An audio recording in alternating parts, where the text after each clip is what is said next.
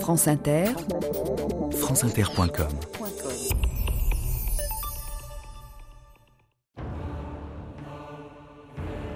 J'ai décidé de terminer la guerre dans le Nord. Si la soumission n'est pas immédiate, je raserai la Biscaye. J'en ai les moyens. Général Mola, commandant l'armée franquiste du Nord, 31 mars 1937.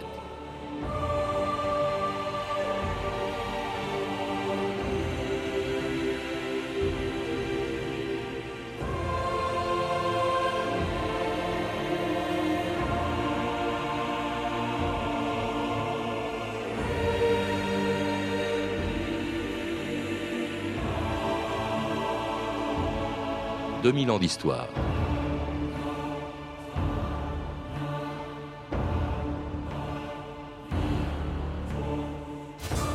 Comme tous les lundis à Guernica, le 26 avril 1937 était un jour de marché.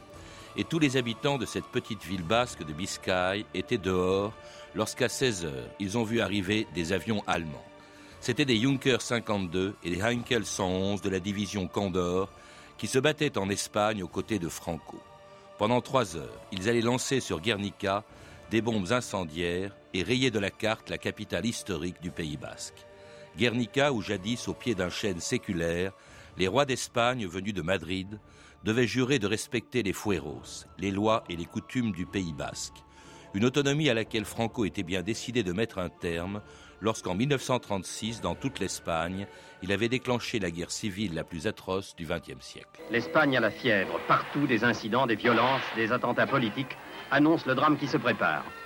Après l'assassinat du leader monarchiste Calvo Sotelo, les hommes du soulèvement national vont essayer le 18 juillet 1936 de s'emparer du pouvoir. Le général Franco, leur chef, s'est installé à Séville. Un un État totalitaire pourra vitaliser toutes les forces de l'Espagne. Avec l'unité du pays, le travail, notre premier devoir, sera l'unique expression de la volonté populaire.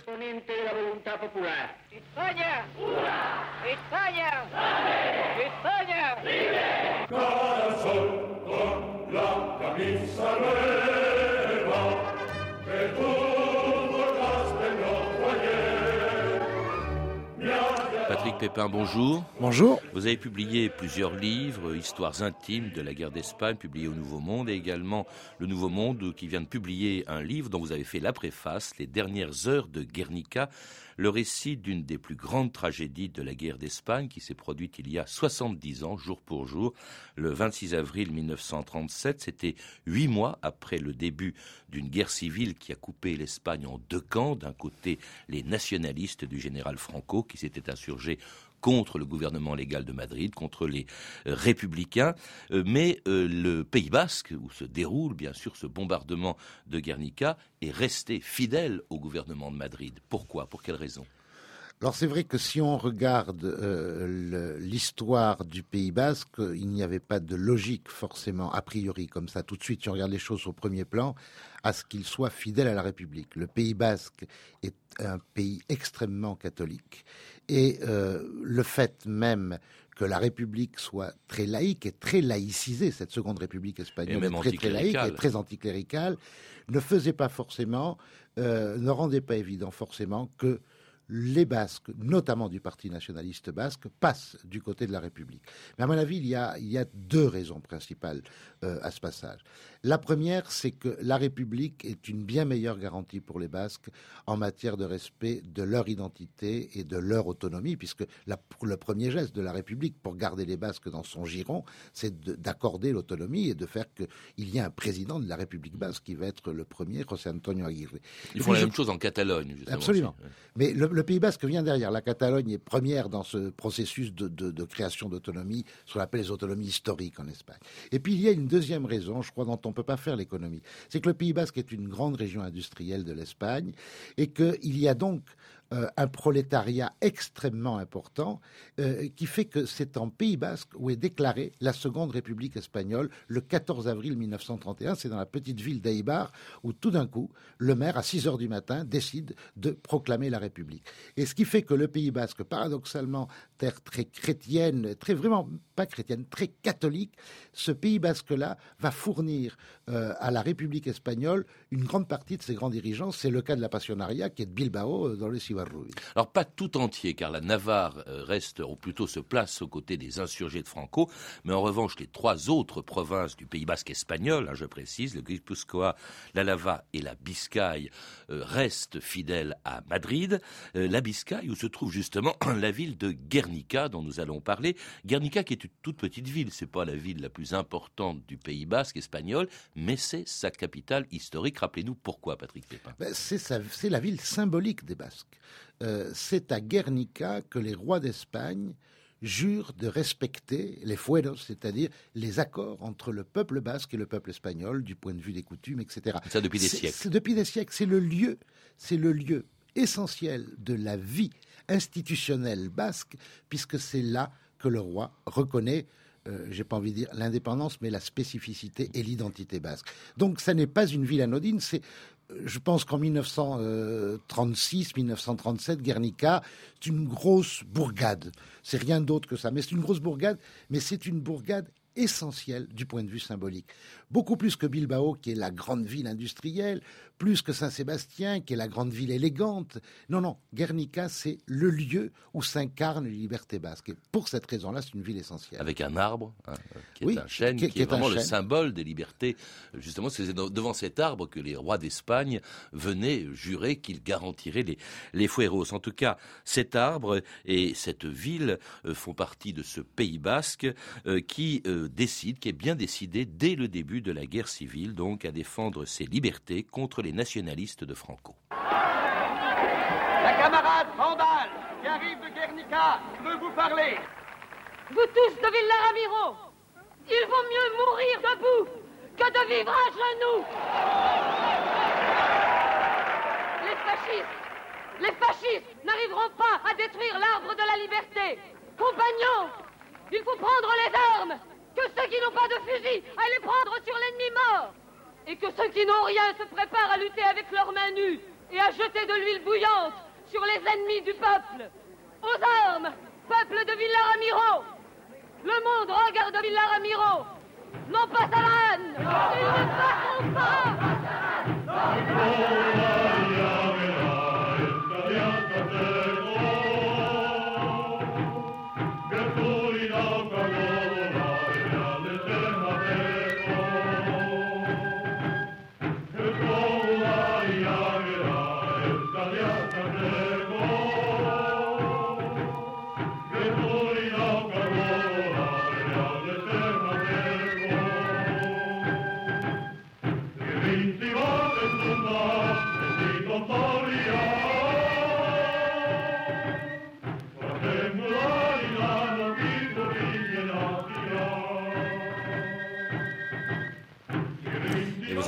Eusko Goudari, vous savez ce que cela veut dire, Patrick Pépin, et ce qu'est cette chanson? Eusko Goudari, nous sommes les combattants du Pays Basque. Ah, Euskadi, c'est le Pays Basque, et Goudariak, c'est le guerrier, c'est le soldat, le combattant. Et alors, justement, un, combattant qui, au début de la guerre, reste fidèle à Madrid, certes, mais le Pays basque restant un peu à l'écart des combats pendant les huit premiers mois de la guerre civile. Alors, pas tout à fait, parce qu'il y a Saint-Sébastien, il y a la chute de Saint-Sébastien et d'Iloun, euh, qui a été tout de suite voulu par, euh, par Mola, mais c'est vrai qu'en tout cas, la Biscaye, dans un premier temps, reste à l'écart. Euh, non pas qu'il n'y ait pas de combat, non pas que l'armée basque ne se prépare pas, mais ça n'est pas un lieu central. Il y a d'autres lieux sur lesquels euh, les, euh, les, nationaux de Franco portent un effort important. Il y a la remontée sur Madrid du général Yagüe, il y a Mola qui essaye aussi d'aller vers Madrid, mais au début, j'ai envie de dire que ça n'est pas un isolat, loin de là, hein, mais la Biscaye n'est pas directement touchée. Le Guipuscoa, lui, a été très directement atteint au début de la Alors pas touché par une armée nationaliste qui se bat, mais qui ne se bat pas qu'avec des Espagnols.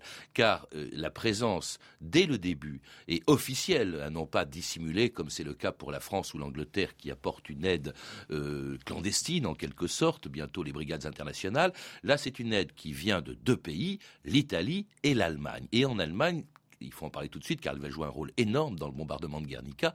Il y a une présence militaire allemande qui est très importante, c'est la Légion Condor, Patrick Pépin. Alors, ce qui est très particulier dans la différence d'intervention des Italiens et des Allemands, c'est que les Italiens viennent en nombre, ils vont être jusqu'à 65 000, alors que les Allemands viennent assez peu nombreux. Ils seront au maximum 12 000 à un moment donné. C'est comme les Portugais lorsqu'ils vont intervenir, qui seront au maximum 16 000. Mais les Allemands viennent avec un matériel militaire extrêmement sophistiqué.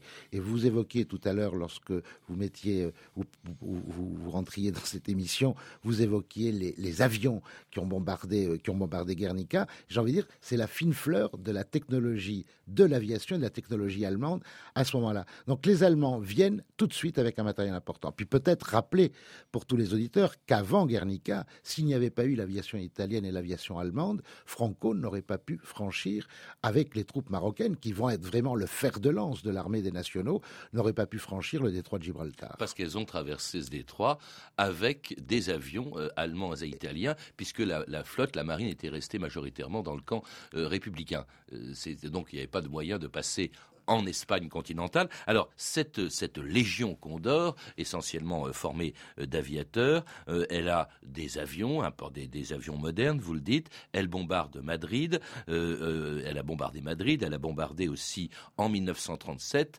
la ville de Durango. Là, on est en Biscaye. C'est à la suite de l'offensive que lance, une fois que les nationalistes se sont résignés à abandonner Madrid, que lance le général Mola en Biscaye le 31 mars 1937. Je vais raser la Biscaye si elle ne se soumet pas, dit Mola. Alors il se passe quelque chose de très particulier que tous les grands historiens de la guerre d'Espagne ont observé, c'est qu'à partir du moment où Franco sent qu'il lui faut gagner le terrain, pied à pied ou pouce à pouce, il euh, décide de faire quasiment une croix sur Madrid en attendant. Ça ne veut pas dire que Madrid ne sera pas durement attaqué tout le temps, mais ça veut dire qu'il fait le pari euh, que le mieux, c'est d'épurer l'Espagne au fur et à mesure. Et donc il prend beaucoup de temps. Hitler et Mussolini lui reprochent en permanence, lui disent, mais attendez, euh, vu l'état du rapport de force militaire, vous devriez pouvoir attaquer Madrid. Et ce n'est pas le choix de Franco. Il préfère avancer lentement et épurer. Et le moment où il fait ce choix de ne plus aller directement sur Madrid, c'est quand il va sauver euh, c'est les termes que lui-même utilise, c'est pas forcément ce que j'utiliserai moi-même, l'Alcazar de Tolède. Et là, il se rend compte que ce type de bataille, euh, en termes d'image, dans le territoire espagnol, est très très importante pour lui. Alors il y a cette offensive vers le nord, vers la Biscaye. Il faut rappeler aussi que la Biscaye a une importance euh, considérable, c'est qu'elle est très riche en fer, en charbon, qui d'ailleurs sont destinés à l'Angleterre. C'est une des raisons pour laquelle les Anglais aident plus ou moins les euh, républicains espagnols, euh, grâce à Bilbao, qui sert à exporter justement vers l'Angleterre du fer de Biscaye. Alors Franco, lorsque le coup d'État commence, gagne l'Espagne rurale, ce qui lui permet d'ailleurs, du strict point de vue de la propagande politique, de dire que dans l'Espagne de Franco, on mange, il y a de quoi manger, ce qui n'est pas le cas de la République, qui elle est principalement concentrée sur les grandes zones urbaines. Donc, prendre Bilbao pour lui, alors que Barcelone n'est pas tombé, que Madrid n'est pas tombé, que Valence n'est pas tombé. Prendre Bilbao, pour lui, c'est absolument essentiel parce que c'est commencer à occuper l'Espagne industrielle. Et on sait à quel point cette Espagne industrielle va être importante dans ses relations avec les Allemands par la suite, puisque les Allemands, en réalité, ne font pas qu'apporter du matériel et des hommes et des guerriers.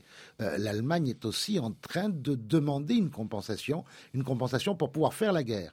Et c'est vrai que l'industrie biscayenne est forcément un de ses outils pour elle. Alors d'où l'offensive du 31 mars 1937, le bombardement d'abord au sud de la Biscaye de la ville de Durango et quelques jours plus tard, le 26 avril 1937, c'est le, le, village de Guernica qui est à son tour attaqué. Écoutez deux rescapés de ce bombardement, Ignacia Ozamiz et Manoli Aguirre, racontaient ce qu'elles ont vu dans l'après-midi du 26 avril 1937 à Guernica, c'était il y a 70 ans. C'était le jour du marché, là où se trouvent maintenant les jardins publics de Guernica. Tout était normal. Mais dans l'après-midi, à 4h moins le quart est arrivé le premier avion.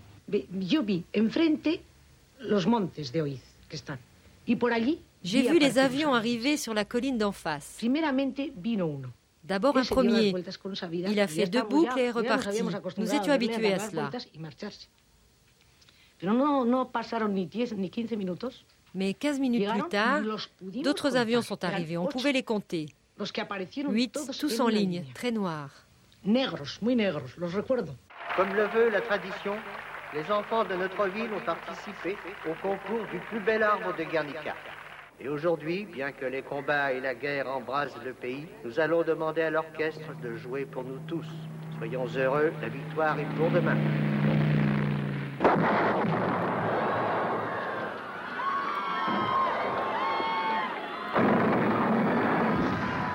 C'était le 26 avril 1937, le bombardement de Guernica, un bombardement euh, épouvantable, Patrick Pépin, qui a duré euh, trois heures sur une ville qui n'était pas défendue, qui n'était même pas un objectif stratégique.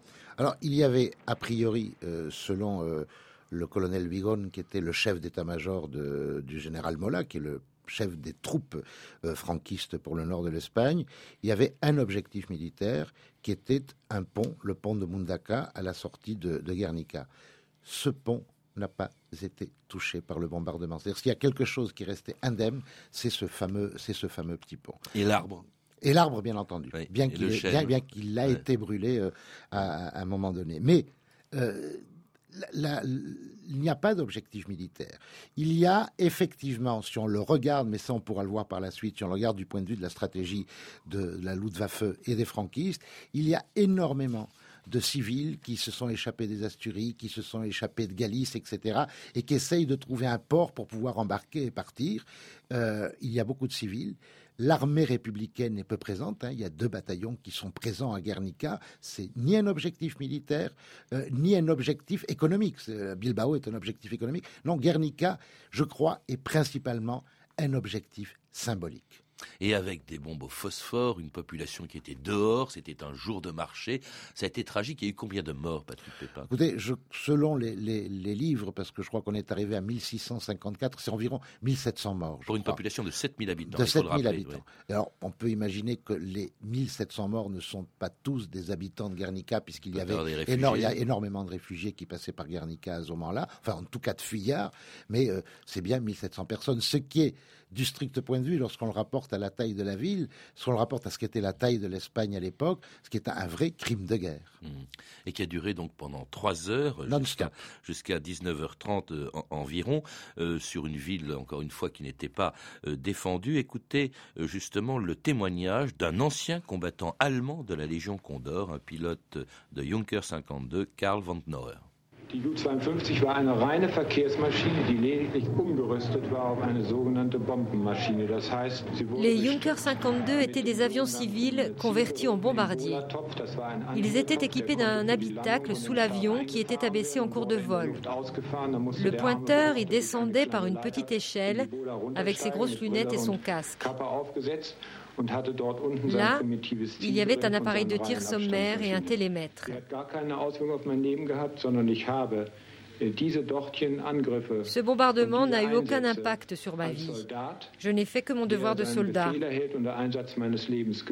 J'ai exécuté les ordres sans penser à ma vie. On croyait qu'on se battait contre le communisme.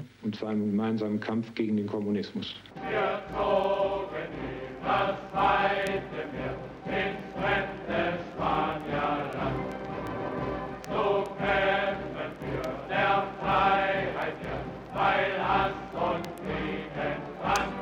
Révéré Marche, le chant de la Légion Condor, dont on vient d'entendre un pilote, manifestement, qui a bombardé ça sans aucun scrupule, ça ne le gênait pas. Alors, il se battait contre le communisme, disait-il. En réalité, euh, ce qui est important pour Guernica, parce qu'il y a eu beaucoup plus de morts dans d'autres bombardements qui interviendront, c'est que c'est un vraiment une expérimentation. C'est un nouveau type de bombardement. Euh, Churchill a eu cette formule euh, absolument extraordinaire. Il disait, au fond, c'est un bombardement. Euh, Guernica fut une horreur expérimentale, car ce que l'on met au point, c'est justement des bombardements qui visent explicitement à terroriser la population, Patrick Pépin. Ah oui, c'est très clair et très net. Un, on le voit pour le, patron de la division Condor et même pour Bigon avec qui euh, il négocie ce bombardement, avec Mola et donc Franco, euh, il s'agit, un, pour les Allemands d'expérimenter du matériel. Euh, ils expérimentent des avions. Il y a des avions qui font leur première sortie militaire à l'occasion de Guernica, les plus puissants, les plus, les plus efficaces. On y essaye des bombes. C'est-à-dire, on est vraiment en train de tester grandeur nature du matériel militaire et on teste autre chose, c'est l'effet psychologique sur des populations civiles d'un bombardement aveugle. La Première Guerre mondiale n'a pas connu ça. La Première Guerre mondiale a connu, des bombardements, mais avec des obus, des choses comme ça. Là, c'est la première fois où quelque chose qui vient du ciel vous tombe dessus et vous ne pouvez ni rien, ni contrôler, ni maîtriser. C'est ça aussi qui a fait que la population, un, n'a pas pu voir venir l'événement. Elle voyait passer des avions, elle voyait des avions se battre dans le ciel, elle ne voyait pas des avions venir directement sur eux. Et ce qui est incroyable, c'est que les deux lieux stratégiques, le pont dont on parlait tout à l'heure et l'usine d'Armunseta, n'ont pas été touchés. C'est-à-dire que tout ce qui pouvait relever, on a vraiment été dans la volonté euh, très forte d'éradiquer une grande partie de la population civile pour voir quel effet ça faisait sur le moral de l'ennemi. Oui, c'était une idée qui est apparue chez un stratège italien qui s'appelait Giulio Douai euh, entre les deux guerres et reprise justement par le commandant de la Légion Condor, le colonel von Richthofen, qui, avait, qui a écrit ceci Pour obtenir la victoire, le moral compte plus que les armes, sans cesse maintenues, les attaques aériennes concentrées ont le plus d'effet sur le moral de l'ennemi. Il s'agit de briser euh, son, son moral, euh, en effet. Alors, cela dit, quand la nouvelle est connue dans le monde entier, il n'y avait pas de journalistes ce jour-là à Guernica. C'est pas une grande ville, elle n'était pas apparemment menacée. Mais lorsque le lendemain elle est connue, c'est l'émotion, une émotion considérable dans le monde entier. Et si bien que immédiatement après, eh la propagande franquiste et les actualités allemandes ont mis la responsabilité du bombardement de Guernica, non pas sur eux, ils ne l'ont pas reconnu, mais sur les républicains.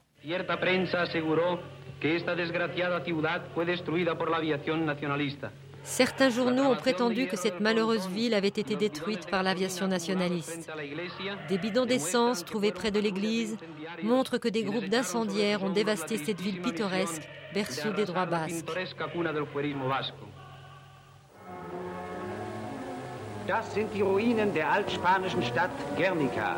Voici les ruines de la vieille ville de Guernica, après que les incendiaires bolcheviques en ont été chassés par les troupes nationalistes. La presse juive mensongère a prétendu que les Allemands l'avaient bombardé. Mais la presse internationale a dû admettre que cette annonce n'était qu'une manœuvre des bolcheviks, lesquels ont incendié la ville maison par maison avant de la quitter. Évidemment, on a très vite compris que c'était en réalité des bombardiers allemands qui se battaient pour, pour Franco. Euh, en France, d'ailleurs, il y a une émotion énorme, même chez des catholiques français qui étaient plutôt a priori sympathisants de Franco et qui se retournent complètement, de changent d'opinion. Je pense à François Mauriac, à Bernanos, euh, à Jacques Maritain, euh, Bernanos qui écrit Les grands cimetières sous la lune en 1938 et qui devient très hostile au système franquiste. Il y a puis ce tableau célèbre, évidemment, de Picasso qui a été peint immédiatement après Guernica, cet immense tableau, pour l'exposition universelle de 37, Patrick Pépin Alors, probablement que Guernica est avec trois ou quatre autres noms, les noms emblématiques de la guerre d'Espagne. La bataille de l'Èbre, la défense de Madrid, Guernica, les brigades internationales, tout c'est des choses qui marquent la guerre d'Espagne. Mais Guernica est probablement l'élément le plus fort, le plus symbolique. Pourquoi? Parce que Picasso peint à l'occasion de l'exposition universelle de Paris ce tableau. Et il le peint euh, et il, ce tableau, euh, Picasso dira de lui que c'est un tract universel qu'il a fait et qui lui permettait de dénoncer le franquisme partout où il était sans avoir à bouger dans la rue. Parce que euh, il y a là, au travers de ce tableau, quelque chose d'extrêmement fort et surtout quelque chose de très symbolique. C'est le tableau qui incarne la guerre d'Espagne. Je crois qu'il y a la photo de Capa et le, et le tableau de, Picasso. Et une guerre d'Espagne qui va se terminer deux ans plus tard. Le Pays Basque et les Asturies tombent peu après le bombardement de Guernica. Il faudra encore deux ans avant que euh, Franco, Franco gagne euh, cette guerre, dont la victoire a été célébrée à Madrid, où défilaient les Italiens et les Allemands de la Légion Condor quelques jours après la proclamation de la victoire par Franco le 1er avril 1939. Aujourd'hui, après avoir capturé et désarmé l'armée rouge, les troupes nationalistes ont atteint leur objectif. La guerre est finie. Burgos, 1er avril 39, année de la victoire.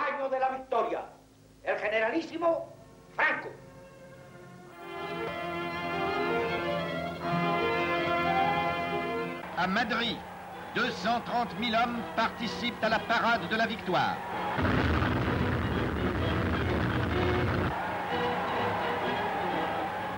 25 000 Italiens et 2500 Allemands ont défilé les premiers devant le général Franco, entouré de son état-major et en présence des membres du corps diplomatique où la France est représentée par le maréchal Pétain.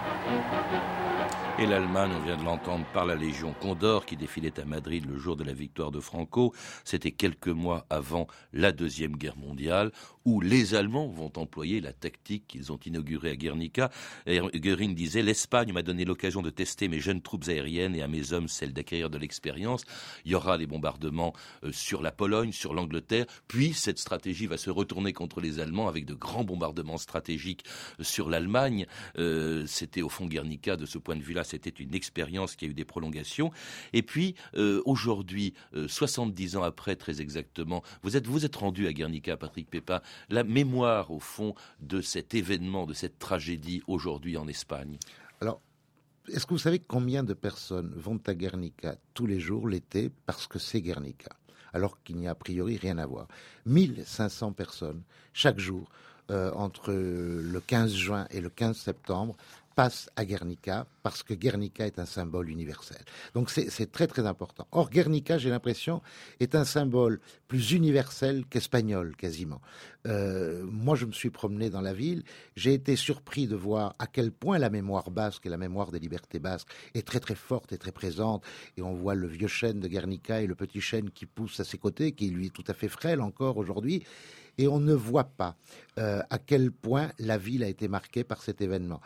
C'est très impressionnant lorsque l'on est français de se promener dans une ville espagnole comme ça parce que en France, la toponymie urbaine euh, euh, raconte l'histoire de France tous les 200, 200 mètres. Vous avez quelque chose qui raconte l'héroïsme des gens. Ça n'est pas le cas dans Guernica. J'ai cherché certains bâtiments dont on parle beaucoup. Merci Patrick Pépin. Je rappelle que vous avez préfacé le livre Les dernières heures de Guernica de Gordon Thomas et Max Morganwitz qui vient de paraître chez Nouveau Monde Édition et vous êtes également chez le même éditeur l'auteur du livre Histoires intimes de la guerre d'Espagne accompagné de deux CD et publié donc chez Nouveau Monde Édition. À lire également Guernica pour la première fois la guerre totale de Yann Patterson publié aux éditions Héloïse d'Ormesson et Guernica un livre illustré de dessins d'Eliane Bernard et Olivier Charpentier publié chez Michelon. Vous avez pu entendre un extrait du film L'arbre de Guernica de Fernando Arrabal édité en VHS par CVC Powder ainsi que deux archives pâtées de 1936 et 1939 issues du journal de votre année est disponible en DVD aux éditions Montparnasse. Enfin, je signale la diffusion ce soir à 18h10 et demain à minuit sur la chaîne Histoire du documentaire Espagne 1936-1939. C'était 2000 ans d'histoire. À la technique Olivier Riotor et Loïc Frapsos, documentation et archives sonores Claire Destacan, Emmanuel Fournier et Franck Olivard, une réalisation de Anne Kobilac. Demain, dans 2000 ans d'histoire, une histoire de la caricature.